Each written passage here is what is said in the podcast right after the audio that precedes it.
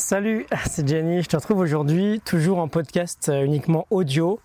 Euh, je te l'enregistre un petit peu en mode euh, marché-parler. J'ai chopé un vrai truc en fait avec les petites baisses brutales de température. On avait perdu 15 degrés en quelques heures en fin de semaine dernière. Et j'étais également en fin de stage assez intense physiquement. J'ai dû avoir un petit moment de faiblesse. Enfin bref, c'est pas très grave. J'irai mieux d'ici le milieu de semaine. On va se faire 3-4 euh, petites euh, capsules sur euh, quelques idées fondamentales du, des cartes Tollé, du pouvoir du moment présent. On a beaucoup parlé de l'ennui et de déconnexion digitale récemment et on va plus ou moins rester dans le sujet quand même. On va parler, on va parler de ce fameux pouvoir du moment présent.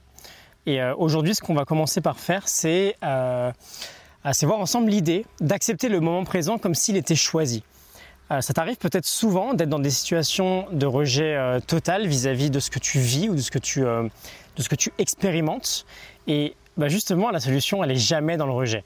Ce que nous dit Tollé, c'est que, et j'ouvre les guillemets, quoi que vous réserve le présent, acceptez-le comme si vous l'aviez choisi, allez toujours dans le même sens que lui et non à contresens, faites-en un ami et non un ennemi. Et donc cette idée, aussi simple et aussi naïve qu'elle puisse paraître, en réalité, elle est absolument remarquable. Euh, tu prends quoi que ce soit dans ta vie qui te stresse aujourd'hui et tu l'acceptes comme si tu l'avais choisi. Pourquoi? Tout simplement parce que si tu essayes de te disputer avec la réalité, par définition, tu risques de perdre. et donc, euh, bah, c'est quand on essaye en fait de combattre cette réalité qu'on s'enferme dans des pensées négatives. Et euh, bah, tu t'en doutes bien, avec de telles pensées, c'est super difficile de s'en sortir finalement.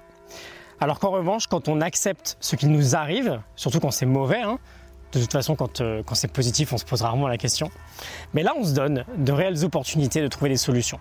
Je vais prendre un exemple, euh, un exemple plutôt bête, je suis désolé, mais voilà, aujourd'hui, je viens de finir un stage de danse et de théâtre de deux semaines, assez incroyable, très usant physiquement, mais vraiment sympa. Et j'ai euh, une petite semaine en couple, en Auvergne, en altitude, là, pour me, pour me ressourcer, en fait. Et je m'étais dit à la base, ah, bah, c'est super, ça sera aussi une belle occasion de me remettre à bosser assez dur, parce que pendant le stage, tu te doutes bien que c'était pas forcément évident. Et euh, bah, surtout, voilà, de bosser dans un cadre de travail euh, assez magique, quoi, un peu dans les montagnes. Et j'arrive là, et finalement, je suis malade, j'ai peu d'énergie. Euh, c'est pas du tout idéal en fait. Et j'ai deux options. Soit je combats cette réalité et je passe une semaine encore plus mauvaise, soit je l'accepte, mais pas seulement, je fais vraiment comme si c'est moi qui l'avais voulu comme si j'avais souhaité être malade finalement. Et là, j'ai un état d'esprit qui se transforme un peu, euh, où je vais me dire que, euh, bah, voilà, finalement, j'avais encore plus besoin de repos et que euh, je me remettrai au travail intensif quand je serai rentré. Et donc, voilà, c'est pas très grave, je vais me reposer encore plus. je te parle de cet exemple parce que c'est ce que j'ai sous la main actuellement, mais j'espère que tu comprends bien l'idée. Euh, dès qu'on fait face à une situation qui nous semble vraiment pas géniale, on l'accepte comme si c'est nous qui l'avions euh, choisi, pardon, comme si c'est nous qui l'avions voulu. Euh, et, on avance. Je finis avec une autre citation assez inspirante de Descartes Tollé qui nous dit qu'il y a un équilibre délicat entre honorer le passé et se perdre dedans. Par exemple, on peut reconnaître et apprendre des erreurs que l'on fait, et on peut ensuite se recentrer sur le présent. Ça s'appelle se pardonner. Voilà, je te laisse là-dessus. La morning note du livre Le pouvoir du moment présent est disponible. Elle est en description. Tu peux aller télécharger ça tranquillement dès que tu en as envie. Et euh, ben, je te retrouve demain pour la suite. À demain, salut.